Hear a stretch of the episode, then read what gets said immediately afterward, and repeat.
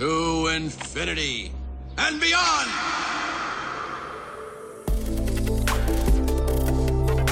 Startup Insider Daily. To Infinity and Beyond. Der Podcast rund um Blockchain, Krypto, NFTs und Web 3.0. Herzlich willkommen zurück zu Startup Insider Daily. Mein Name ist Jan Thomas und wie vorhin angekündigt, bei uns zu Gast mal wieder Kerstin Eismann, genannt Ke und Daniel Höpfner. Und wir sprechen, ihr habt es gerade gehört, im Rahmen der Reihe To Infinity and Beyond. Unsere neue Reihe zu den Themen Web 3.0, Metaverse, Krypto, Blockchain und NFTs. Und genau um NFTs geht es auch heute schwerpunktmäßig.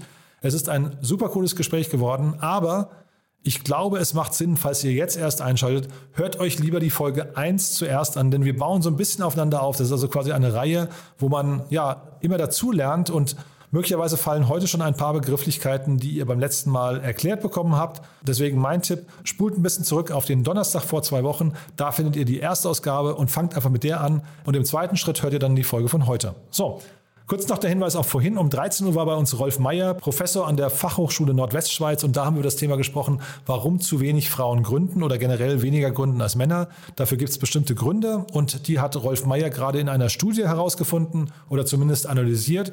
Hat da ein paar spannende Erkenntnisse mitgebracht. Kann ich euch nur empfehlen, falls ihr euch diese Frage umtreibt, falls ihr zum Beispiel ja möglicherweise Kinder habt und ja vielleicht möchtet, dass sie gründen, also ich sage jetzt mal weibliche Kinder oder falls ihr Frauen seid oder Mädchen seid oder ja, wie auch immer. Also falls ihr, falls euch das Thema Gründen interessiert und ihr euch einfach nur wundert, warum Frauen weniger gründen als Männer, dann gibt es vielleicht zumindest ein paar kleine Antworten in der Folge vorhin. Die findet ihr, wenn ihr in dem Podcast-Feed von uns ein bisschen zurückscrollt, auf die Folge vorhin. So, jetzt noch kurz die Verbraucherhinweise und dann geht's hier los mit To Infinity and Beyond rund um das Thema Blockchain, Krypto, Web 3.0, Metaverse und NFTs. Startup Insider Daily. To Infinity and Beyond. Ja, ich freue mich sehr. Kerstin Eismann-Keh ist wieder hier und Daniel Höpfner in der zweiten Ausgabe von Infinity and Beyond. Und wir sprechen mal wieder, hoffe ich, über Metaverse, Web 3.0, Kryptowährung, Blockchain und NFTs. Aber ich sage erstmal herzlich willkommen. Ja, hallo. Freut mich, dass ich da sein darf heute. Super. Hi, Jan, grüß dich. Cool. Ja, ich freue mich auf ein extrem spannendes Gespräch und vielleicht kurz an der Stelle nochmal der Hinweis an die Hörerinnen und Hörer. Wir versuchen das so ein bisschen als Reihe aufzusetzen, weil die, der Themenkomplex ja sehr, sehr groß ist. Es macht durchaus Sinn, mit der ersten Folge zu starten und dann erst diese Folge zu hören. Das vielleicht so als kurzer Disclaimer.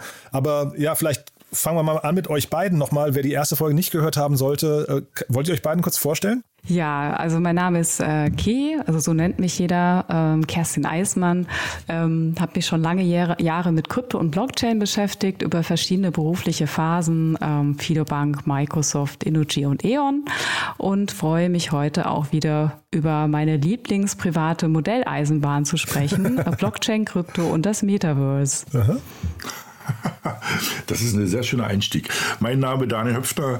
Ähm, habe äh, vor 2014, 15 ein Early Stage Investment Investor aufgebaut, die B10 und ähm, die letzten Jahre immer stärker in das ganze Thema Krypto, ähm, inklusive NFT und so weiter in die Technologie geguckt, Investments dort gemacht und das ist eigentlich jetzt ein Fulltime-Job geworden. Genau. Mhm. Und beim letzten Mal in der Erstausgabe haben wir gesprochen über verschiedene News. Das war unter anderem Sequoia, die in äh, die Blockchain von Polygon investiert haben. Wir haben dann äh, über Binance gesprochen, die in äh, Forbes interessanterweise investiert haben. Dann haben wir so ein bisschen über den Super Bowl gesprochen und so weiter und äh, glaube ich über den generellen Status oder, oder wo Kryptowährungen heute stehen. Und heute wollen wir so ein bisschen die Brücke schlagen zu NFTs, aber wir haben auch gesagt, am Anfang wollen wir mal über die aktuellen Entwicklungen sprechen. Und da wollte ich einmal mal fragen, was ist euch beiden denn so in den letzten zwei Wochen hängen geblieben? Ja, ich spring gleich mal rein. Ähm, was interessant war, Coinbase hat ähm, die aktuellen Zahlen veröffentlicht. Ähm, Coinbase ist ja sozusagen so eine große Exchange, kann jeder hingehen, vor allem für End-User und man kann dort ähm, diese Kryptowährung kaufen. Und ähm, die haben ja letztes Jahr einen großen äh, Börsengang gemacht äh, mit einer Bewertung von 100 Milliarden US-Dollar und haben jetzt sozusagen quasi von ihren naja, ersten Jahr sozusagen die ersten Zahlen vorgelegt. Ja, und ähm, haben halt Umsatz von 6 6,8 Milliarden, also in, in, nennen wir es mal Innenumsatz, ja, ähm, sozusagen die, die, Transaktionsgebühren, das ist schon mal eine echte, echte Zahl, ja, und ähm, haben davon noch einen Gewinn von 840 Millionen erwirtschaftet, ja, ähm, und nur mal so ein bisschen ein paar Perspektiven zu bekommen, ähm, da arbeiten ungefähr so zweieinhalb, 2000 Menschen. Ne? Ähm, bei 2000 Menschen und 6,8 Milliarden Umsatz reden wir von fast dreieinhalb Millionen US-Dollar, Entschuldigung. Umsatz pro Mitarbeiter und ähm, über oder fast eine halbe Million US-Dollar Gewinn. Ne? Also da, da reden wir von richtigen Summen. Ich nehme an, da wird es auch das Frühstück kostenlos geben. Und ähm, das ist halt echt viel. Und ähm, auch die Userzahlen, ja? also ähm, über 50 Millionen aktive Accounts, mindestens 9 Millionen Menschen nutzen es jeden Monat mindestens einmal. Und sie sind auf dem Weg in Richtung ähm, 1000 Milliarden Transaktionsvolumen. Also sie haben es geschafft, 800, 800 Milliarden letztes Jahr und dieses Jahr, also 2022, werden sie das ganz easy knacken. Das sind schon echte beeindruckende Zahlen. Mhm. Wir beide hatten ja damals zum Börsengang von Coinbase, hatten wir miteinander gesprochen im Rahmen der Reihe Investments und Access und da warst du schon begeistert, ne? Und ich höre jetzt raus, die Begeisterung hat auch nicht nachgelassen, ne? Genau, und sie, meine, sie wachsen natürlich auch in ihre Vision rein. Also 100 Milliarden ist natürlich trotzdem erstmal eine stolze Zahl. Ähm, auf der anderen Seite muss man sagen, ähm, 6,8 Milliarden Umsatz, 100 Milliarden Bewertung in einem Markt, der eigentlich quasi explodiert zurzeit. Ja, ich meine, es gibt keinen Markt, der schneller wächst und ähm, auch technologisch interessanter ist als der ganze Blockchain-Kryptomarkt. Die ganzen großen ähm, Dinosaurier oder Riesenfirmen aus dem Silicon Valley, die bisher keine Probleme hatten, Mitarbeiter zu bekommen, haben Probleme, Mitarbeiter zu bekommen, weil die auf einmal ähm, sich den ganzen Kryptothema verstreiben und ähm, zu solchen Firmen gehen. Und ähm, da muss man sagen, da passt halt Coinbase perfekt rein. Ja? Also sie machen Gewinn, ja, 840 40 Millionen, ähm, sind stark am Wachsen. Also da muss man wirklich sagen, die, die Börsenstory hat super gepasst. Also ich bin wirklich begeistert, ja. Ja, und wir haben ja letztes Mal über Binance gesprochen und ich glaube, Coinbase ist ja die Nummer zwei hinter Binance, ne? Ja, zwei, drei, aber genau, sie ist sozusagen, also Binance ist halt nochmal, man muss es auch so sagen, nochmal eine andere Geschichte. Die sind halt wirklich um, um Faktoren größer. Nicht nur ein paar Prozent, sondern die sind halt wirklich nochmal um Faktoren größer. Ähm, das ist halt, es gibt ja das Gerücht, nenne ich mal, dass Binance ähm, sich halt dann doch irgendwo mal wirklich legally settelt, damit irgendwie klar ist, äh, wo gehören sie eigentlich hin, weil sie halt irgendwann mal einen Börsengang machen. Ich glaube, das wird so der größte Tech-Börsengang, den wir je gesehen haben, wenn das jetzt wirklich stattfindet. Ja, sehr spannend. Und Kerstin, dann vielleicht mal zu dir, die Brücke. Gab es Dinge, die dir aufgefallen oder hängen geblieben sind in den letzten zwei Wochen? Äh, ja, auf jeden Fall. Also äh, was ich spannend fand, dass jetzt nach Nike und Adidas ähm, quasi jetzt ein weiterer Franke auch ins Metaverse gegangen ist. Also Puma haben sich jetzt auch entschieden.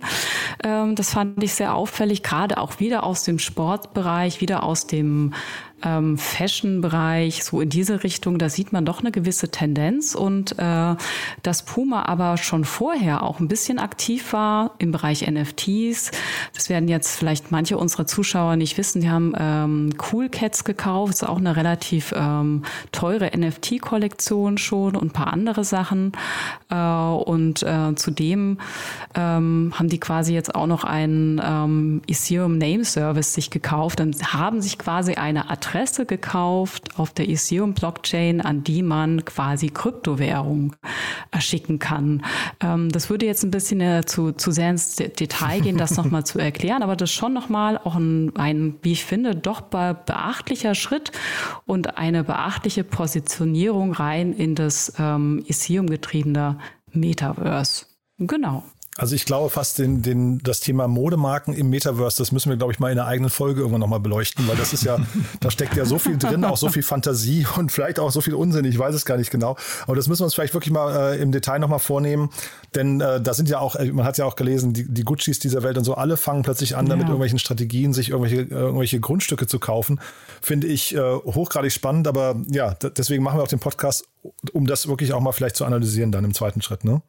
Auf jeden Fall. Also das ist halt, ähm, das wird auch ein Markt, der äh, die nächsten Jahre auch sehr stark wachsen wird, weil diese ganzen Fashion-Brands, die, die werden dort reingehen müssen, weil dieses Thema, ich will mich halt darstellen, auch in dieser virtuellen Welt, wird immer relevanter. Aber das kann man sich mal in Ruhe auf jeden Fall angucken, ja. ich dachte gerade auf jeden Fall, wenn ich jetzt auch ähm, in, mit meiner beruflichen Identität plötzlich in einem Metaverse-Meeting teilnehme mit meinen Kollegen, da muss ich ja praktisch auch darauf achten, dass ich gut äh, angezogen bin. Also ich denke, da äh, in die Richtung gibt es dann auch plötzlich neue Absatzmärkte. Ja, das weiß ich halt nie, ob das nicht irgendwie einfach nur clevere Agenturchefs sind, die das jetzt quasi dem, dem, den, äh, weiß nicht, den Marketingleuten von Nike und, und Co. verkaufen, quasi als Story, dass, dass man halt hinter im Metaverse auch äh, zumindest in seinen Meetings dann toll aussehen will. Also das, aber wie gesagt, ich glaube, da, da sind wir jetzt fast im, im äh, philosophischen Bereich. Das können wir vielleicht dann wirklich nochmal noch mal eruieren.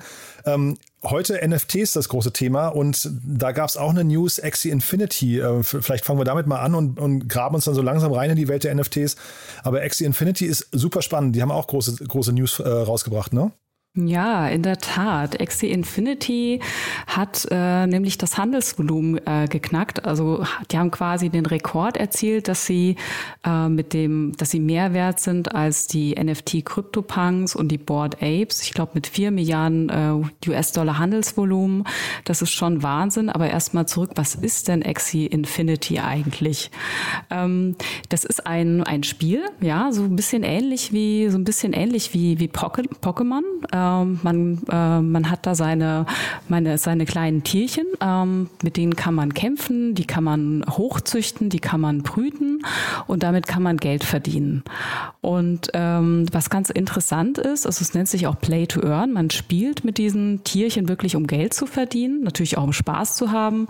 Und gerade die Spieler, äh, also Spieler aus Philippinen, die haben während der Corona-Zeit es geschafft, ähm, sprichwörtlich über Wasser zu bleiben und sich eine bessere Existenz aufzubauen, äh, weil sie ja ihre quasi ihren aktuellen Jobs nicht mehr nachgehen konnten. Ne? Und dieses Spiel hat, glaube ich, irgendwie drei Millionen äh, Nutzer. Das ist Wahnsinn. Und die Idee ist so ein bisschen, du züchtest deine Kreatur hoch und kannst die auf einem Marktplatz wieder verkaufen, entsprechend äh, gegen normales Geld, ne? gegen, äh, gegen US-Dollar etc. pp. Und äh, in der Hochphase konnten Spieler damit, ich glaube, so rund 1000 US-Dollar im Monat verdienen. Ähm, das ist Wahnsinn. Und dieses, also sag mal, dieses Thema alleine, Play to Earn, könnte eben auch bedeuten für Länder wie Philippinen, die Philippinen, Brasilien, ähm, Ghana, Afri Länder in Afrika auch einfach neue Erwerbsmöglichkeiten. Das ist ultra spannend.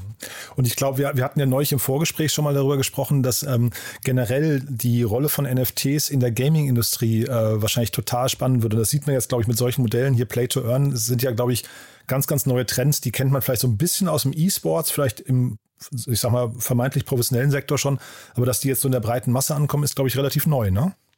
Genau, das ist, glaube ich, ein, ein sehr neuer Trend. Und da muss man so verstehen, ähm, das sind halt einmal, wie, wie Kie gesagt hat, hochgezüchtete Kreaturen. Das sind aber auch ähm, so dass ähm, die, die nicht verwundbare Rüstung oder der, der, der Trunk, wo ich unsterblich bin oder das Schwert, was sozusagen irgendwie meinen Endgegner tötet. Das heißt, es, das kann verschiedenste Sachen sein. Und eben ähm, das gab es in der Vergangenheit schon. Ne? Das gibt es also bei League of Legends oder sowas. Aber eben dieses, das Neue ist, dass es eben handelbar ist und so einfach auch über dieses Game hinaus, auch außerhalb von solchen Games handelbar ist. Und das kommt dann, ähm, da wird es halt spannend. Und wie Ki richtig gesagt hat, also ähm, das ist halt ähm, dieses Play, also dieses Play to Earn, also sozusagen Spiele, um was zu verdienen, ja, ähm, hat dazu geführt, dass eben in vielen ärmeren Ländern so hunderte, wenn nicht tausende Leute da sozusagen ihr Living mitmachen. Und das ist schon echt spannend, ja. Genau. Ja, ich glaube im Fall von X Infinity 40 Prozent der Nutzer kommen, glaube ich, aus den Philippinen, wenn ich es richtig im Kopf habe. Ähm, aber vielleicht lass uns mal die Brücke schlagen zu NFTs. Also äh, du hast ja League of Legends gerade angesprochen, ist ja schon ein bisschen ein älteres Spiel. Das hat ja das gleiche quasi ermöglicht ohne NFTs. Warum brauchen wir jetzt hier an der, an der Stelle NFTs? Oder vielleicht können wir mal versuchen einzuordnen, ähm, also NFT, Non-Fungible Token, was ist denn überhaupt der Token dabei? Genau, also ich meine, was mit, mit NFT macht man eigentlich was ganz Interessantes. Wir nutzen ja die modernste Technologie, nämlich sowas wie, wie, wie eine Blockchain und ähm, versuchen eigentlich eine Rolle rückwärts zu machen. Und ich sage das mit, mit einem kleinen Lächeln, aber ähm, das Schöne in der digitalen Welt ist ja, dass ich alles kopieren kann, ohne einen Qualitätsverlust zu haben. Ne? Also die ganzen, die 2000er, 2010er Jahre waren geprägt von ähm, Videostreaming, Audiostreaming. Also man konnte überall an jeder Ecke der Welt ähm, Musik hören, Sachen runterladen und ähm, es gab keinen kein Qualitätsverlust und es gab auch kein echtes Original mehr, weil sozusagen es nicht klar war, was ist denn das Original. Und genau das lösen wir jetzt eigentlich gerade wieder. Das heißt, mit Hilfe von der Blockchain-Technologie sorge ich dafür, dass es von einem, Digi, von einem digitalen Gut, Musik, Video, Bildchen, Text, was auch immer, ein wirkliches Original gibt. Also dieses, das ist sozusagen dieses Zertifikat, ne? Oder dieser Token, dieser, dieser Non-Fungible Token. Das ist dieser Token, der dann zum Schluss, von dem wir da immer sprechen, der stellt sozusagen diese Einmaligkeit sozusagen dar. Das heißt, ich kann wirklich sagen, okay, dieses Bild, davon gibt es zehntausende Kopien, aber das, das ist das Original hier. Mhm. Und bedeutet das quasi, hinterher ein NFT hat immer eine, eine Limitierung. Das ist also quasi schon der große Unterschied zu einem, ich sag mal, zu einem normalen Token oder Coin, den ich äh, ansonsten handeln kann. Ja, genau. Also so, so könnte man das eigentlich ausdrücken, dass, äh, und das macht ja in der Regel der Künstler oder der Modeproduzent vor Ort, dass er sich sagt, wir möchten gerne äh, 5000 von diesen T-Shirts minden oder herstellen oder drucken oder Künstler sagt, ich hätte, möchte gerne 100 Bilder herausgeben und das im ähm, Kontrast quasi zu den fungiblen Tokens, ja, wie Ether oder Bitcoin, äh, definierst du vorab in dem Smart Contract. Da steht quasi die ganze Weisheit und Wahrheit drin. So muss man sich das vorstellen. Und vielleicht auch noch mal jetzt in gerade diese Abgrenzung äh, Non-Fungible Tokens oder Fungible Tokens, man kann das sich so auch gut vorstellen, ähm, wenn du einen 10-Euro-Schein hast, dann ist es ja egal, ob du den äh, von der Kassiererin hast oder den äh, von deinem Ehemann oder what have you, ist egal. Der ist 10 Euro wert, ist egal. Auch wenn da ein Klecks drauf ist, egal. Der hat seinen Wert. Und bei äh, Non-Fungible Tokens, wie es ja auch schon Dani gesagt hat, ist es wirklich ein Unikat oder eben vielleicht 100 Unikate. Monate. Und ähm, da ist auch diese technische äh, Schönheit eben drin, dass du in dem Smart Contract, also ein smarter Contract, wie es ja das Wort auch schon sagt, du definierst da nicht nur die quasi die Stückzahl, sondern äh, du definierst dort auch die, ich sag mal, die Lizenzgebühr. Also wenn der das äh, digitale Bild auf einem Sekundärmarkt verkauft wird, ist definiert, wie viel der Künstler ähm, daran noch verdienen kann, wie viel Prozente. Daran ist definiert, ob du dieses NFT in einzelne Teile zerhacken kannst. Also diese Logik ist wirklich gecodet mhm.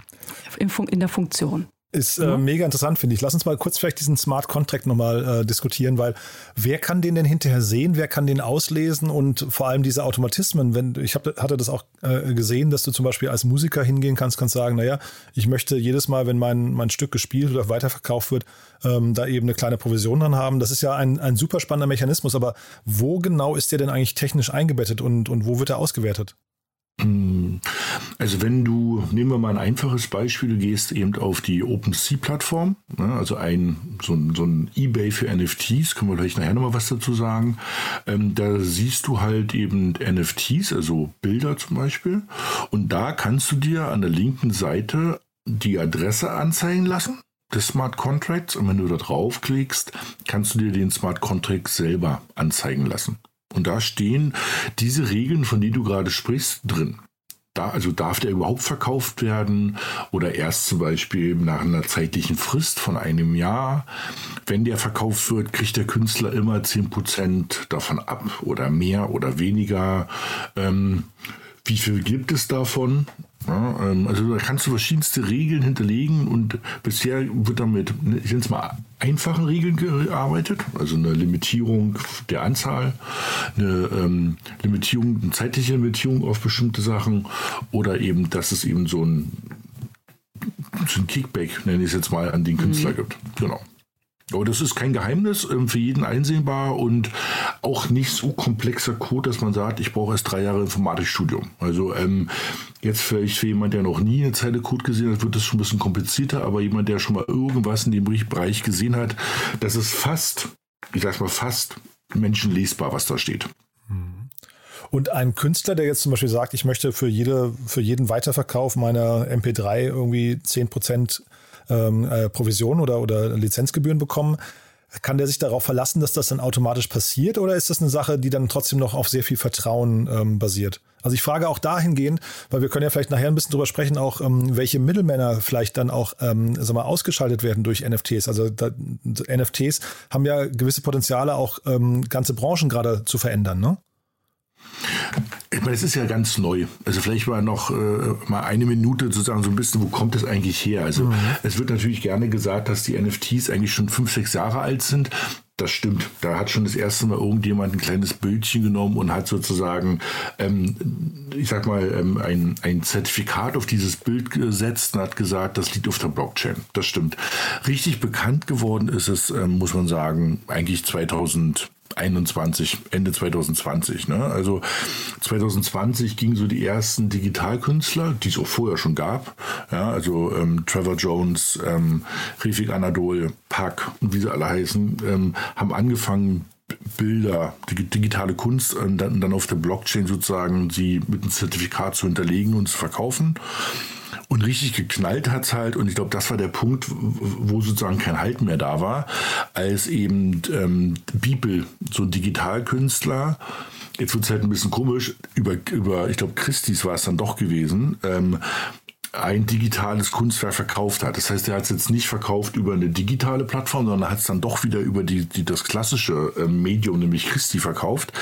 Aber wirklich als, als, also als, als NFT. Ne? Und eben das war, ich, ich glaube, irgendwie 60, 70 Millionen, kurz vor 70 Millionen US-Dollar. Und ähm, das Interessante ist, ich glaube, der Bibel ist ähm, 40 Jahre alt. Ja, ähm, und ähm, gehört mit dieser Aktion zu den teuersten lebenden Künstlern, die es überhaupt gibt. Ja, und ähm, also mit einem Schlag auf jetzt. Ich glaube, ich will dir jetzt nicht zu nahe treten, aber ich glaube, der war noch nicht mal richtig großer Künstler. Der hat es so ein bisschen aus Spaß nebenbei gemacht. Und dann eben, ähm, ähm, ich kann, wenn ich kurz nachdenke oder gucke hier, um ehrlich zu sein, ähm, The First 5000 Days war sozusagen das Kunstwerk, da ist mhm. es. Und ähm, das kann man sich mal angucken. Das ist auch echt eine interessante Idee sozusagen. Und ähm, damit ging es los. Also warum will ich ja kurz zurück hin? Wir reden halt Stand heute von gerade mal ein Jahr, wo sozusagen ein komplett neuer Markt entstanden ist. Ne? Also solche Sachen wie ähm, ähm, CryptoPunks ähm, mit zwei Milliarden oder Board Ape ähm, Yacht Club ähm, mit, mit einer Milliarde, die Kirchen erwähnt hat. Ähm, das ist halt alles erst eigentlich in den letzten Jahren so richtig nach oben gespült worden worden. Ich glaube, die Krypto-Punks, die wurden am Anfang sogar, also Kilo weiß es besser, ich glaube, die wurden so verschenkt, oder? Ja, also die sind, ähm, die wurden verschenkt, aber die sind vom Alter schon ein bisschen älter. Also die wurden 2017 schon ähm, gemintet auf Deutsch gedruckt. Das klingt immer noch so ein bisschen abwegig, aber sagen wir einfach mal hergestellt von Lava Labs, mehr so als Gag äh, von so zwei äh, jungen Herren äh, in New York. Ähm, wollten sie, die wollten sich da auch so ein bisschen so an der Londoner Punk-Szene orientieren. Ähm, sind so 24 mal 24 Pixel, so kleine exzentrische Bilder mit Punks eben. Und äh, wie gesagt, das war erstmal so ein Spaß, Spaßprojekt, ne? Also mit, mit Affen, mit Zombies, mit Außerirdischen. Und äh, jetzt, ich hatte auch noch mal heute Morgen nachgeschaut, ähm, also der Floorpreis, also das günstigste Bild kriegst du, da musst du schon 200.000 US-Dollar auf den Tisch legen. Das heißt, Heidi Klum hat neulich quasi fast ein Schnäppchen äh, erzielt, ja. Das waren ja, glaube ich, so 250.000 Dollar, die sie bezahlt hat, ne? Sie hat ein bisschen mehr hingelegt, weil sie wollte ja auch ihren Doppelgänger. Ah. Äh, also sie hat einen Krypto-Punk gekauft, der in der, äh, ja sozusagen in der Banalität der Pixels doch irgendwie ihr ähnlich sieht. Also dieser Punk hat lange blonde Haare. äh, und da musste sie ein bisschen mehr auf den Tisch legen. Ne? Hat sie dann auch getweetet, ne? Hat sie gefragt, ob, er, ob, ob man die Ähnlichkeit erkennt. Ja. Genau.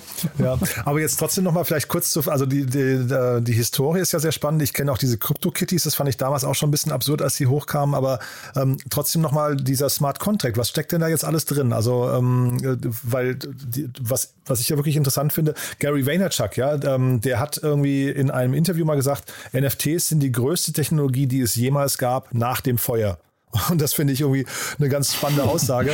Und er geht halt, er geht halt davon okay. aus, dass, ja, genau, da kann man jetzt mal drüber, drüber nachdenken. Also ich meine, der ist ja generell für seine Polemik bekannt, aber Trotzdem ist natürlich ähm, die Frage, was steckt da alles drin an, an verändernden Technologien? Also welche, welche Bereiche werden davon betroffen? Und deswegen hatte ich auch gefragt, ob diese Smart Contracts dann automatisch ausgelesen werden und zum Beispiel sowas wie ein Plattenlabel, das dann vielleicht hinterher für Promotion und für Abrechnung und sowas zuständig ist, gar nicht mehr gebraucht wird. Ne?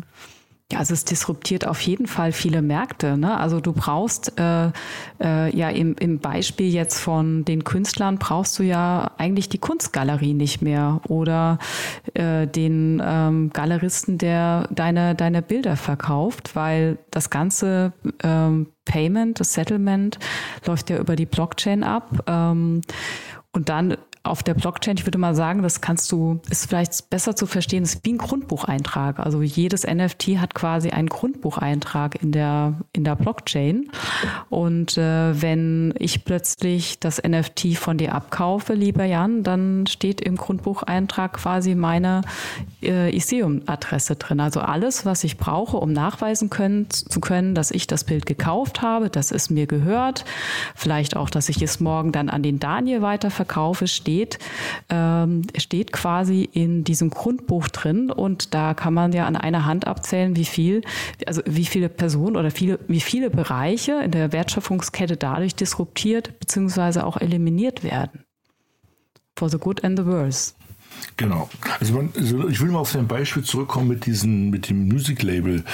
Ähm, ich glaube, in spätestens zwei Jahren haben wir komplett digitale Music Labels, wo du deine Musik hochlädst, wo sie jeder sich nehmen kann ähm, und wo eine komplett automatisierte Bezahlung stattfindet im Hintergrund. Es gibt keinen Grund mehr.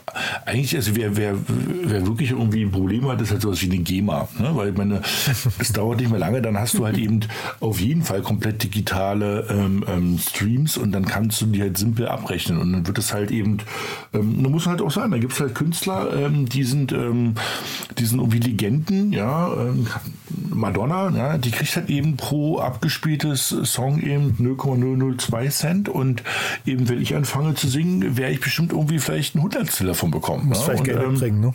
Ja, das habe ich gehört. so, dann, ähm, dann wird es halt so eine Regeln geben. Also das, mhm. Und das ist halt das Interessante. Und das Schöne ist, du kannst halt diese Regeln definieren, hinterlegen und immer wenn irgendwo weltweit auf irgendein Radiosender das gespielt wird, gibt es halt einen kleinen Pling auf der Music-Blockchain und es ist klar, Madonna kriegt wieder Royalties. Und man braucht das nicht irgendwie clear, nicht über irgendein Land und es wird auch nicht gesammelt und dann verteilt, also irgendwelche Verteilungsschlüssel, weil es nach Größe des Labels geht oder nach der Geschichte. Alles hinfällig. Es führt zu einer hohen Transparenz, wo man halt ähm, eine hohe Ehrlichkeit und auch eben zu einem Empowerment der Kleinen und Schwachen, muss man einfach auch sagen. Ne? Und ähm, ob das jetzt nun die größte Erfindung nach dem Feuer ist. Vielleicht gibt es ja auch noch das Rad und ein paar andere und das Geld. Ähm, aber man muss eine Sache wirklich sagen, und das, ähm, das kann man nicht genug stressen. Ich glaube, das Geniale an diesem Thema NFT, diese Einzigartigkeit, ähm, die, das sagt man so schnell und einfach, aber das ist sozusagen, was ich vorhin versucht habe zu erklären, das ist sozusagen eigentlich die Umkehr der Digitalisierung, dass alles einfach nur kopiert wird und einfach alles ähm, ähm, ohne Urheber einfach durch die Gegend geschoben werden kann. Natürlich gibt es Urheberrechte, aber jeder weiß, dass es schon immer ein Problem war im Internet oder in der digitalen Welt. Und ähm, das kann ich ähm, darüber natürlich super abbilden. Ich will vielleicht mal noch ein Beispiel geben, damit man mal so vielleicht ein bisschen Fantasie haben kann.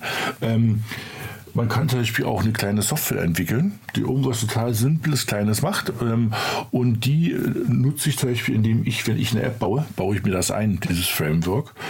Und bisher müsste ich mit den, ähm, mit den Entwicklern halt ein Lizenzabkommen ähm, schließen und ich kaufe dann pauschal 10.000 User, wo schwer ist, wie man das nachweist, lege meine Kreditkarte dahinter und wenn meine App durch die Gegend geht, ähm, versuche ich das so ein bisschen natürlich runterzuspielen, damit er nicht so viel bekommt, etc. etc.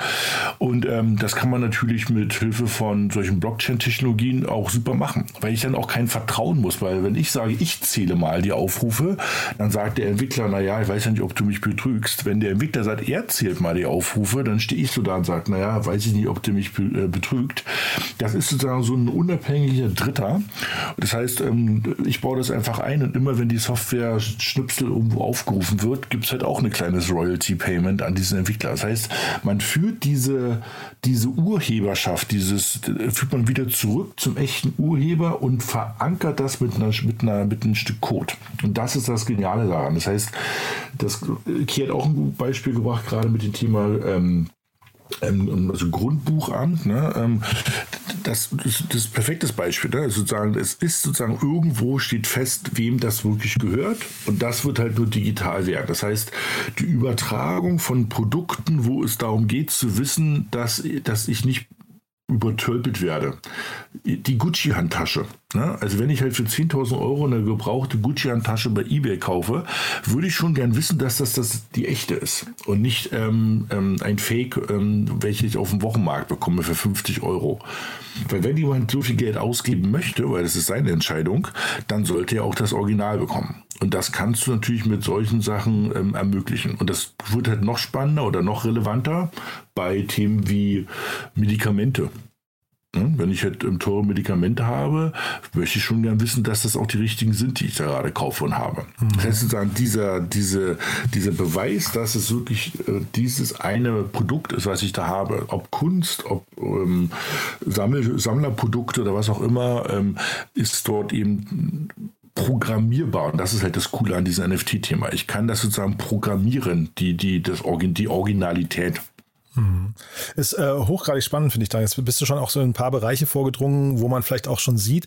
Also, weil wir haben jetzt gerade über CryptoPunks gelächelt und dann irgendwie die Board Apes und so weiter, wo halt Unsummen gerade bezahlt werden für irgendwelche digitalen Bilder, wo vielleicht jeder auch nicht ganz versteht, warum sollen die überhaupt so viel wert sein. Aber ich glaube, man, man darf an der Stelle nicht außer Acht lassen, das ist vielleicht auch nur der sichtbare Teil gerade. Ne? Vielleicht äh, so die, die besonderen und wichtigen Anwendungen, auf die vielleicht dann auch so ein Gary Vaynerchuk oder so abzielt, wenn er dann auch sagt, äh, dass äh, in Zukunft möglicherweise jedes Ticket mal eine NFT wird oder so. Das ist ja vielleicht eigentlich das, was dann erst kommt. Also vielleicht haben, haben wir jetzt gerade erst die Phase der Wegbereiter erlebt, ne? Ja, definitiv. Das sind so die ersten äh, Spielwesen oder mit CryptoPunk, äh, mit CryptoPunk einher geht ja natürlich in dieser anfänglichen Spielwiese, dass man sich jetzt als Künstler, als Sänger, äh, als Moderator damit auch ein bisschen profilieren möchte. Man will damit sagen, ich gehöre dazu, ich habe den Trend nicht verschlafen. Also das finde ich auch super spannend in dieser Anfangszeit. Also ob heute, ob morgen noch ein CryptoPunk genauso viel ist, wert ist wie eine Rolex, das muss sich halt zeigen, weil da, damit wird es ja aktuell viel verglichen. Ne? Bin ich jetzt cool, wenn ich einen Krypto-Punk habe oder wenn ich eine Rolex trage oder äh, äh, jetzt fällt mir der andere Name nicht ein. Ähm, das, ist, das ist auch spannend, äh, wie man Reputation gerade damit abbildet und ob das natürlich auch äh, nachhaltig ist. Mhm. Vielleicht mal ganz kurz in dem Kontext über das Thema Echtheitszertifikate, Daniel. Jetzt hast du gerade das Beispiel mit der Gucci-Handtasche ja schon genannt. Ähm, irgendjemand muss ja bestätigen, dass das die richtige Gucci-Handtasche ist. Also wie funktioniert denn dieser Prozess und wie kann ich denn das in einer nicht digitalen, also bei dem, bei dem Künstler, ne, Beeple oder auch einem Musikkünstler kann ich vielleicht noch nachvollziehen, das ist vielleicht irgendwo in der Kette steckt das Original, da hat eine Madonna mal unterschrieben, jawohl, das habe ich gesungen und es ist das eine Unikat. Aber bei einer Gucci-Handtasche geht das ja eigentlich nicht, oder? Nee, also, also es es gibt ja immer das ganze Thema NFC, jetzt wird es lustig, ja, also sozusagen Near Field Communication, wo sozusagen ich Codes hinterlegen kann, also wo ich sozusagen letztendlich eine eindeutige Zahl der Gucci-Handtasche hinterlegen kann. Ne? Und dann kann ich die halt durchtracken und gucke, wo die ist. Und wenn natürlich eben da steht, dass diese Gucci-Handtasche, die ich jetzt gerade kaufen will, die ich mit meinem Handy jetzt gerade ausgelesen habe, ähm, eigentlich gerade von ähm, Paris Hilton in LA irgendwie der Owner ist, dann habe ich scheinbar die falsche in der Hand. Mhm. Ja, also sagen, ähm, das wird so ein Weg ist ein Weg, der mir jetzt einfallen kann. Ne? Also es gibt, du wirst halt irgendwie natürlich diese Connect zu der Offline-Welt, wenn man es mal so will, irgendwo herstellen müssen. Ne? Ähm, aber es geht ja schon mal los, das überhaupt auch zu tracken. Ne? Also war, du hast, ich glaube, du hast gerade das gute Beispiel gemacht, oder okay, mit Rolex die ganzen Luxusfirmen und Uhrenhersteller, die gucken sich sehr genau das Thema gerade an, weil die damit halt auch Riesenprobleme haben. Und wenn die natürlich in der Lage sind, ähm, das durchzutracken und, und jetzt wird es ja auch wieder interessant, vielleicht sogar bei dem Secondary Market mitzuverdienen, sie versuchen ja diesen Secondary Market von Luxusprodukten eigentlich zu unterbinden. Ne? Also deshalb gibt es ja teilweise Startups ähm, in diesen, also ich glaube Chrono 24 und Watchmaster, ähm, um Nummer zwei zu nennen, die mir jetzt gerade spontan einfallen, ähm, die viel Geld verdienen mit diesem Secondary Market von Luxusuhren, ähm, weil der es einfach nicht gewollt ist, weil natürlich eine Rolex da einfach gar nichts mehr verdient, wenn der es zehnmal wieder verkauft wird und verkauft wird. Wenn die natürlich bei jedem Kauf ähm, daran was verdienen, wenn es so zwei, drei Prozent sind oder fünf, ja, ähm, ist das natürlich ein komplett neues Businessmodell, was entsteht. weil du auf einmal äh, sogar ein Interesse hast, diesen Markt am Laufen und rotieren zu halten, weil du einfach damit auch weiterhin Geld verdienen wirst. Aber es schafft auch also eine neue, neue, Form von Eigentum, ne, Daniel, wenn ich das fragen darf. Also, weil ähm, in dem Fall würdest du ja sagen, also ne, normalerweise ich kaufe mir eine Rolex, dann gehört mir die und wenn ich sie weiterverkaufe, äh, partizipiere ich äh, zu 100 Prozent an dem Verkaufserlös. Und jetzt plötzlich gehört dann äh, Rolex vielleicht in, in dem Fall immer 5 Prozent dessen, was dann äh, quasi, was mir eigentlich gehört, oder? Ja. Ja, oder wenn wir jetzt, äh, wenn wir das vielleicht auch mal kurz aus einer anderen Perspektive anschauen, wenn ich also sage, ich belohne eher meine Kunden, dass sie ihre Produkte halten, also dass sie ihre Taschen und Uhren nicht sofort weiterverkaufen. Könnte ich ja auch sagen, so eine Art ähm, Staking-Prinzip. Umso länger ich meine Tasche halte und sie nicht übermorgen direkt auf dem Sekundärmarkt verkaufe, ähm, desto mehr Prada, Gott, ich bin überhaupt keine Prada-Tante, aber desto mehr Prada-Coins äh, bekommt die IKEA in ihrer Wallet. So, also ihre Haltezeit wird quasi belohnt. Also ich denke, da ist noch viel, ähm, viel kreativer Raum auch äh, möglich für die Marken. Ja, hochspannend, wobei das natürlich eigentlich komplett konträr läuft zu der Art von Konsumentenverhalten, was wir in der Zukunft ja in der Welt sehen möchten. Nämlich da möchte man eigentlich, dass, dass Dinge, wenn sie nicht mehr gebraucht werden, auch weiterverkauft werden und mhm. dann eigentlich in den zweiten und dritten, äh, weiß nicht, Lebensweg übergeben werden. Ne? Das stimmt. Genau. Ja. Das stimmt. Also auch interessant, ne? Oder wir leben komplett in digitalen Welten. Ne? Also in den sogenannten Metaversen. Mhm. Also wirklich, wirklich sehr, sehr spannend. Trotzdem nochmal dieses Thema, ähm, äh, wie kann ich sicher sein, dass ich nicht betrogen werde? Ne? Ähm, also es gab ja jetzt schon mehrere Fälle, und da, also zum einen wurden Transaktionen eingestellt, weil da irgendwelche Bilder verkauft wurden, wo dann der Urheber doch nicht der richtige war und, und äh, die Bilder scheinbar geklaut waren. Und dann gab es ja jetzt auch eine riesengroße, das ist dann vielleicht ein bisschen anderer Bereich noch, aber äh, eine, mhm. eine Phishing-Attacke auf äh, OpenSea, wo dann plötzlich ähm, die, also vielleicht müssen wir auch kurz mal OpenSea noch äh, erklären. Daniel, du hast ja vorhin schon gesagt, OpenSea ist ja vielleicht nicht jedem ein Begriff. Ähm, aber wo man vielleicht auch mal drüber nachdenken muss, wem gehört denn eigentlich was zu welchem Zeitpunkt und wie kann man denn auch vielleicht Verlust, also wenn da, da wurden ja dann zahlreiche NFTs geklaut, wie kann man diesen Verlust eigentlich geltend machen und, und wer ist da überhaupt Richter in so, so einem Prozess? Also gute Fragen und es wird zur Hälfte dieser Fragen gibt es heute noch keine Antwort. ne? Also ähm, aber um das um die Einordnung zu machen, ähm, OpenSea ist sozusagen das eBay für NFTs, wenn man das mal so möchte. Ja? Es gibt ähm, noch ähm, so das Sotheby's für diesen Bereich. Das ist sowas wie Nifty Gateway oder Nifty. Das heißt sozusagen, da sind dann kuratierte Künstler drauf. Das heißt, die Plattform weiß ganz genau und kennt jeden einzelnen Künstler. Bei OpenSea könnte, könnten wir jetzt zu dritt entscheiden, wir verkaufen unseren Podcast als Original über diese Plattform. Oder wir gestalten ein Bild gemeinsam und verkaufen es darüber. Das heißt, da kann es jeder einstellen.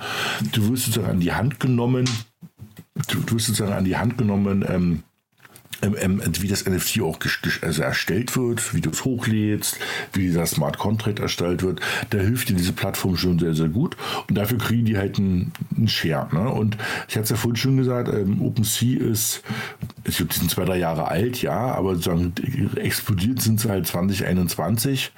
Ich, die sind, glaube ich, aktuell irgendwie 13 Milliarden wert. Ich erinnere mich, wir haben am Anfang letzten Jahres über die beide mal gesprochen, ja. Ich glaube, da waren sie eine Milliarde wert. Damals haben wir, haben wir damals schon gelächelt und uns gefragt, was passiert denn da eigentlich? Mhm. Aber um jetzt auch mal diese Zahl wieder in den Raum zu werfen, letztes Jahr 21 Milliarden Umsatz. Hm? Also das, also da geht richtig was rüber, also Handelsvolumen auf der Plattform. Ne? Das ist, da geht richtig was rüber. Und natürlich, wie immer in diesen neuen Bereichen, ähm, gibt es auch sozusagen Missbrauch. Das heißt, ähm, wie du richtig gesagt hast, ein, man kann schon fast klassisch sagen, auch wenn das irgendwie sich ein bisschen komisch anhört bei so einem neuen Medium, ein klassischer Missbrauch ist, dass halt irgendjemand das Bild von dem Digitalkünstler kopiert, weil das kann ich natürlich trotzdem noch, ja, rechte Maustaste und kopieren und dann unter eben einen ähm, ähm, ähnlichen Namen, also nicht Michelangelo, sondern Michelangela ähm, einstellt mhm. und ähm, man als Käufer ja, ein bisschen in Hektik, Freitagabend denkt, das ist ein Schnäppchen, raufklickt, bezahlt und erst Sonntagabend wird einem bewusst, das ist gar nicht das Original, sondern ich habe hier leider ähm, eine billige ein Fake einfach gekauft. Ne? Und ähm, das passiert regelmäßig. Ja, da arbeitet OpenSea sehr stark gerade dran, dass die halt auch die Künstler immer mehr verifizieren, so ein bisschen wie bei Twitter mit diesen blauen Haken. Und jetzt hatten sie vor kurzem auch so eine, kann man auch wieder schon fast sagen, klassische Phishing-Attacke. Das heißt, sie haben irgendwie eine, Hacker haben eine alte Mail von OpenSea genommen, die eigentlich nochmal geschickt und haben ihnen nochmal erklärt, dass sie ihr Ihr, Port, ihr, ihr, Portfolio an NFTs, welches sozusagen ähm, über den sogenannten Wallet abgespeichert ist. Also Wallet ist dein persönliches Portemonnaie, welches du absicherst mit deinem ganz speziellen persönlichen hochsicheren Passwort und dort drin liegen sozusagen die Schlüssel zu den Zertifikaten der digitalen Bilder. Hört sich jetzt ein bisschen kompliziert an, aber das ist sozusagen so die Kaskade, dass halt wirklich dann jemand ähm, eben ankam und ähm, war so eine Phishing-Attacke den Leuten eben gesagt hat, hier, klick mal auf das Wallet, wir müssen die migrieren und jetzt kann man nun sagen, naja, was, das werden ja wohl nicht so viele so doof gewesen sein, ja, doof jetzt in Anführungsstrichen, doch, doch. Es waren zwar nur 17 Wallets irgendwie betroffen, aber da hatten sie voll auch zugelangt, weil ähm, da haben sie eben mit die teuersten NFTs erbeutet, die es gibt, ja, diese Board Ape Yacht Club, ähm, das ist so, das hört sich so ein bisschen komisch an, aber kann jeder mal googeln, also Board Ape Yacht Club.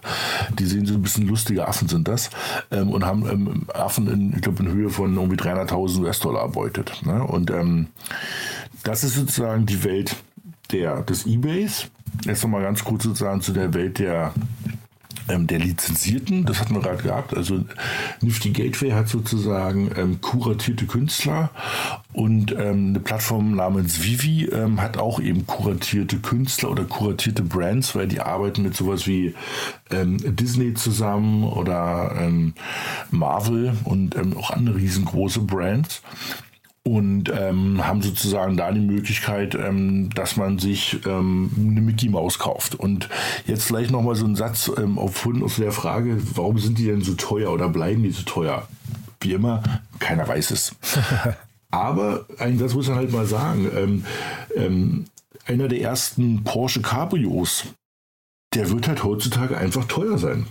Und einer der ersten ähm, klassischen Helmut Newton Bilder, die werden heute wahrscheinlich sehr teuer sein.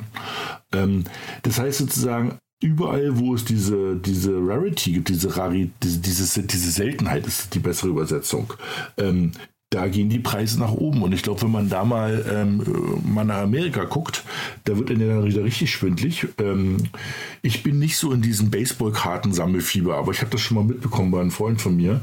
Ähm, es gibt halt Leute, die haben solche Baseballkarten verschweißt und, und ganz liebevoll gesammelt.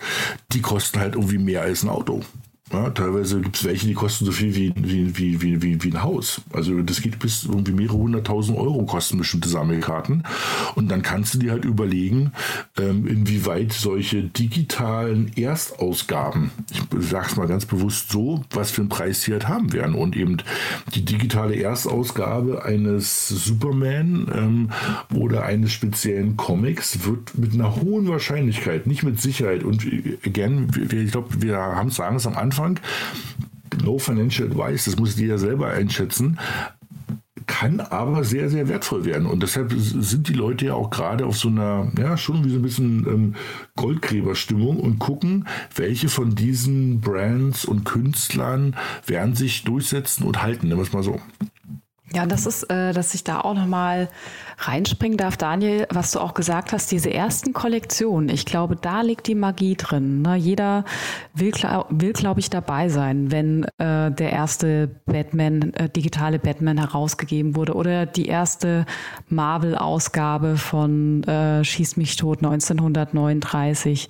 Ähm, das sind so die, die Objekte, denke ich, wo auch so ein bisschen dieses Sammlergehen in uns geweckt wird. Also die, äh, äh, die Jungs und Mädels, die aktuell schon äh, im Comic-Bereich total äh, souverän und erfahren sind und wissen, was wie viel wert ist, glaube ich, äh, sobald diese Personengruppe auch, ich nenne mal da, wie heißt die Plattform nochmal, Vivi, ne, entdecken, äh, dass da sich wirklich ein, ein Kosmos äh, versteckt an Comics und Co., ähm, wird man da sich die, diese sogenannten OGs sichern wollen, die Erstausgaben ähm, neben den Kryptopunks und den gelangweilten Affen etc. pp.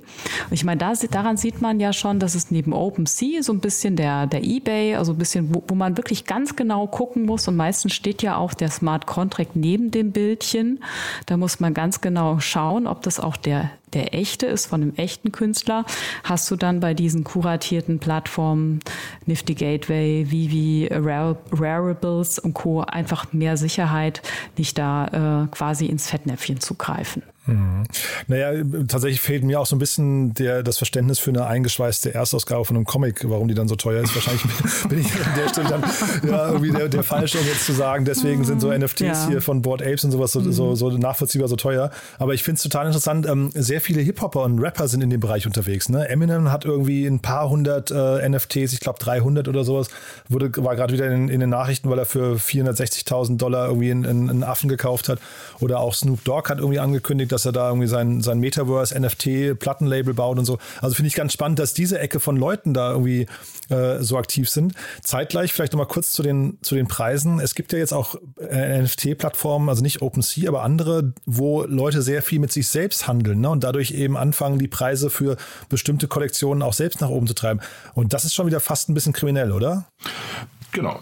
Also was du mit meinst, was du damit meinst, ist sozusagen, ähm, ich, ich bringe mal ein Beispiel, dass ich bei ich bleib mal bei eBay, ne? Irgendwie mein, meine, meinen seltenen Schreibtisch irgendwie reinstelle für 20.000 Euro und zufälligerweise kaufe ich dann selber ab mit einem zweiten Account und treibe damit natürlich sozusagen den Preis nach oben. Und wenn ich natürlich zehn so eine Schreibtische habe, weil das ist ja sozusagen diese Möglichkeit, zehn ähnliche Schreibtische in dieser NFT-Welt zu haben, sind die auf einmal, zumindest theoretisch, zehnmal so viel wert. Und wenn ich dann schaffe, darum so einen kleinen Hype zu kreieren, dass ähm, irgendjemand darüber schreibt, guck mal da, da gibt es einen Schreibtisch für 20.000 Euro oder für 200.000 Euro und dann irgendwie äh, das in der, in der Presse erscheint oder irgendwie in entsprechenden Medien erscheint und dann Leute hinkommen und sagen, ja Wahnsinn, der geht gerade durch die Decke. Letzte Woche waren 20.000, die Woche 200.000, ich brauche so einen Schreibtisch.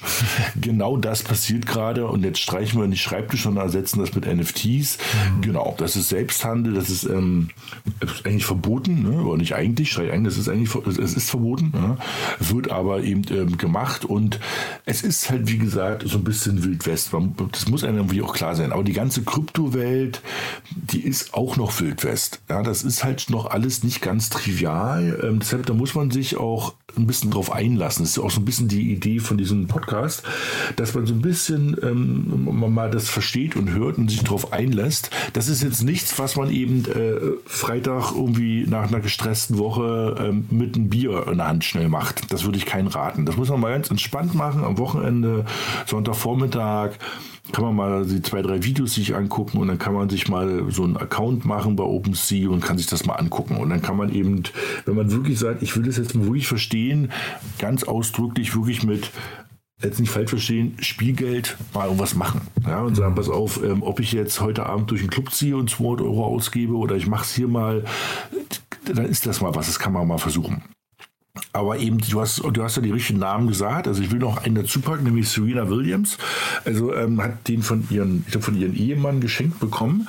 Ähm, es ist halt diese, dieses Unique. Ne? Also eben, ähm, es ist sozusagen bei, es gibt 10.000 von diesen CryptoPunks ähm, oder diesen Board Ape, Apes da draußen und ähm, da geht es natürlich darum, wenn ich 10.000 Leute finde, die halt ähm, so ein genauso erhöhtes Selbstbewusstsein hat, wie eben ähm, ein, ein äh, Heidi Klum, JC, Snoop Dogg und wie sie alle heißen, ähm, wollen die halt alle diesen ähm, dabei sein in dieser Gruppe. Und dann werden die sich halt eben einen dieser Crypto-Punks kaufen. Und ähm, diese Künstler können sich es auch leisten, 200.000, 300.000, 400.000 dafür zu zahlen. Da geht es nur darum, dabei zu sein. Was ich jetzt noch sagen wollte, ist, ähm, das ist ja jetzt nur die ähm, schöne bunte Welt ähm, der Stars. Ähm, ähnliche Entwicklungen sieht man auch äh, im Entwicklerbereich. Also es gibt halt auch eben NFT-Projekte, die gar nicht so die, die typischen Stars ähm, ähm, aus, aus Instagram irgendwie featuren, sondern die, da, da geht es um andere Stars, ne? also andere Leute, die halt was haben. Das heißt, ich glaube, das kann halt eben dazu führen, dass sich Leute einer Gruppe zugehörig fühlen und deshalb wollen sie Teil dieser Gruppe werden und wollen, ähm, das ist das Eintrittsticket, wenn du so willst, eben kaufen die sich halt eben so ein NFT. Ja? Und ähm, das ähm, ist auf jeden Fall hier äh, für die nächsten Jahre. Das wird spannend. Das ist nicht nur jetzt mal Code, sondern dieses, dieses Gruppenzügigkeitsthema ist ja tief menschlich und deshalb glaube ich ganz stark daran, dass es die nächsten ähm, Jahre ähm, so weitergehen wird. Ob jetzt mit diesem Projekt oder anderen oder das sei jetzt mal dahingestellt, aber diese Logik wird auf jeden Fall bleiben. Naja, du, äh, ich hatte ja am Anfang Gary Vaynerchuk kurz erwähnt, der hat ja wiederum äh, gerade ein, ein Restaurant und einen Club eröffnet in New York, wo man äh, eine Mitgliedschaft per NFT kaufen äh, kann. Ne? Das sind dann irgendwie 8000 Dollar für ein, ich glaube, Lebensticket, ne? Oder so, also für, wer weiß, das kann man vielleicht auch weiterverkaufen, verdient er vielleicht auch wieder, wieder mit dran. Gibt insgesamt 2650 NFTs und dann nochmal 380, glaube ich, Premium-NFTs, die kosten dann nochmal mehr, damit du in einen bestimmten Raum rein darfst. Also man sieht halt schon das Thema Zugang, deswegen komme ich nur drauf, äh, Daniel, das Thema Zugang zu bestimmten Clubs, das ist tatsächlich, da haben wir vielleicht wieder eine Brücke auch zur realen Welt. Also Zugehörigkeit ist eventuell etwas, was man hier tatsächlich teuer mitbezahlt, ne? Ja. Ich glaube, bei vielen dieser Punkten kommt man immer wieder zurück zur echten Welt, zur realen Welt. Ne? Und eben dem, also wird auch das NFT-Thema ist eigentlich ein, ein, ein, ein Lückenschluss, wenn man so will, um diese digitale, kopierbare Welt einzigartig zu machen. Mhm. Und äh, wir haben jetzt gerade, weil wir mit Blick auf die Uhr, ähm, müssen wir, glaube ich, fast diese ganzen Anwendungsgebiete neben den ganzen Bildern, die wir besprochen haben. Wir haben jetzt ein bisschen Musik gestreift und sowas, haben kurz mal das Grundbuch erwähnt und so. Aber es gibt natürlich noch viel mehr Möglichkeiten bei NFTs. Warum das möglicherweise auch, vielleicht hat Gary Vaynerchuk ja wirklich recht, dass es eine riesengroße, bahnbrechende, verändernde Technologie ist. Ich würde sagen, das machen wir vielleicht beim nächsten Mal. Ähm, aber kurz noch, weil du Serena Williams angesprochen hast, die wiederum ist ja jetzt bei Sorare dabei. Das ist vielleicht auch nochmal eine schöne Brücke zum Play to Earn und so weiter, ähm, zum, zum Anfang von uns. Denn Sorare darf man, glaube ich, in, dieser, in, diesem ganzen Kontext nicht vergessen. Die sind ja, die haben ja nochmal, finde ich, einen sehr, sehr spannenden neuen Weg beschritten und sind ja auch ein paar Milliarden mittlerweile wert. Naja, äh, Kartenspiele, ne? Also so rar, so rare, das äh, ist wieder eine andere Spielart tatsächlich in dem Kosmos äh, mit verschiedenen, quasi auch mit, mit verschiedenen Karten, die man dann spielen kann, gegeneinander spielen kann. Und ähm, die haben jetzt auch so also Richtung Fantasy oder auch Fußballspiele kann das gehen, wo man äh, auch schon sehen kann, was du gesagt hast, Jan, dass hier auch wirklich ganz neue Zielgruppen plötzlich angesprochen werden. Mhm. Ähm, also plötzlich ist es dann, plötzlich ist es der Fußballfan, äh, der sich für NFTs interessiert, für die, für die Karten, auf denen die Fußballer abgebildet sind und er tauscht die dann und möchte dann aber die Superkarte haben. ähm, ja.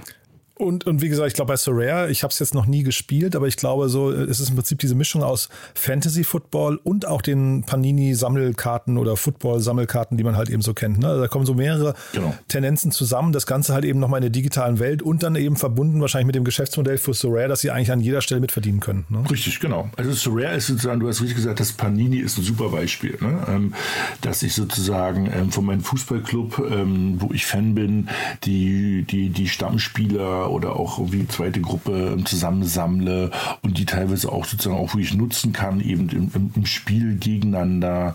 Und ähm, du hast es schon am Anfang erwähnt, sozusagen, die sind ähm, in der Startup-Welt so schön genannt, ein Unicorn ähm, und haben, glaube ich, gerade erstmal ihre CUSP gemacht, weil die, ich glaube, in der letzten Runde ja, 700 Millionen aufgenommen haben oder 650 Millionen, also irgendwas, wo man wirklich ähm, die Nullen gezählt hat bei der Announcement, wo du sagst, verdammter Axt, Respekt. Und ähm, da sind halt viele große Investoren auch drin und ähm, auch die Firma, ich glaube, die ist ähm, zwei, drei Jahre alt, ja. Und mhm. ähm, das ist das ist echt beeindruckend. Und ähm, es gibt immer wieder dieses, diese, diese, diese Scarcity, ne? diese Einmaligkeit. Und ähm, da wird es, ähm, wie du gesagt hast, da wird es noch viel geben. Im Moment sind wir in dem Bereich ich nenne es mal Spielen und Sammeln. Ja, das ist so ein bisschen. Ähm, und dann kann man überlegen, wo sich das noch hin entwickelt. Und ich glaube, das wird der bei weitem kleinere Bereich werden, wenn dieses ganze NFT-Thema erstmal wirklich ähm, in die Businesswelt überschwappt, wo man dann Eindeutigkeiten in der digitalen Welt mit Code verbinden kann. Dann wird es richtig groß. Finde ich super interessant. Ist eine super Brücke dann, finde ich, zum nächsten Mal. Dann sprechen wir wirklich nochmal ein paar, über ein paar Business-Anwendungen. Ähm, denn mit Blick auf die Zeit, wir wollen es ja nicht überstrapazieren, aber vielleicht mal kurz zum Schluss noch an euch beide. Also wir, wir geben ja hier wirklich keinen Financial Advice, aber habt ihr beide NFTs? Ähm, wollt, ihr, wollt ihr darüber sprechen? Also ich habe keine, kann ich so viel sagen, aber habt ihr welche, äh, die ihr nennen möchtet? Ja, also ich kann ja gerne da ja anfangen. Also ja, ja, ich besitze NFTs und äh, ich sehe das auch schon so ein bisschen als ein langfristiges äh, Investment. Ähm, ich bin ein großer Fan, ich glaube, das darf man auch sagen, von Refik Anadol, ist ein KI-Künstler ähm, der also auch wirklich in der realen Kunstwelt angesehen war, bevor jeder plötzlich über NFTs gesprochen hat. Und äh, bin auch ein großer Fan von Pack. Das ist ein Mathemat, ein Computerkünstler. Genau, und habe noch so ein paar andere Wonder Woman und so ein paar so kleinere Geschichten auch. Ja. So, Daniel. Offenbar dich mal. Oder auch nicht. ich habe ich hab auch ein paar auf jeden Fall, weil ich ähm, ähnlich wie Ki, ich glaube ganz stark an ähm, so ein paar ähm, Erstausgaben, nennen wir es mal so. Ich bin in der, in der, Off, der Offline-Welt ja ähm, kein großer Sammler. Ähm, in der digitalen Welt habe ich aber die Chance gesehen, bei ein paar ersten Sachen dabei zu sein. Ähm, sei es paar ersten ähm, Marvels, die ähm, auf der Blockchain ähm, draußen waren, oder Disneys, die ich vorhin schon erwähnt habe. Aber ich würde mal noch ein anderes Beispiel geben. Ähm, die Vogue Asien hat ähm, ihr Cover als NFT rausgegeben Aha. und fünf Bilder ähm, als NFT rausgegeben. Und ähm, die habe ich auch alle geholt. Die waren auch nicht so teuer, als man jetzt sonst was glauben möge. Also um 100 Euro oder im 100 Euro Bereich. Ähm, weil ich einfach auch sage, Vogue ist halt, also wird es auch noch eine Weile geben. Es ist halt ein Riesenbrand in, in, in der Modewelt. Und ähm, wenn man da das erste Cover, also das erste äh, NFT-Cover der Vogue Asien hat, glaube ich, dass das nach oben gehen wird und nicht nach unten gehen wird. Porsche hatte so eine schöne Aktion auch ähm, mit dem Galeristen König ähm, letztes Jahr im im Herbst, auch in Berlin. Die haben halt in, ähm, wenn man so in Berlin Mitte unterwegs war, hat man ab und zu so sehr abgefahrene, animierte Kunst gesehen auf verschiedensten Billboards, ähm, also so also Screens, wo irgendwelche Animationen liefen. Die gleichen liefen in, in London, in Tokio, ich glaube in Sao Paulo und in äh, New York, genau. Und die konnte man auch kaufen später dann. Das war so ein Monat, haben sie die gezeigt. Und das waren aufstrebende Avantgardist-Künstler aus, aus diesem digitalen Umfeld. Und die konnte man eben auch als NFT auf der Blockchain kaufen. Und daran habe ich auch, auch welche gekauft, weil ich dann glaube, dass eben gerade so die ersten ähm, werden interessant werden. Und weil sie auch ehrlich manche sehen einfach absolut abgefahren aus und machen einfach Spaß, sich anzugucken. Ja, also es ist nicht nur financial driven, es ist auch äh, wirklich Spaß getrieben, manche Sachen.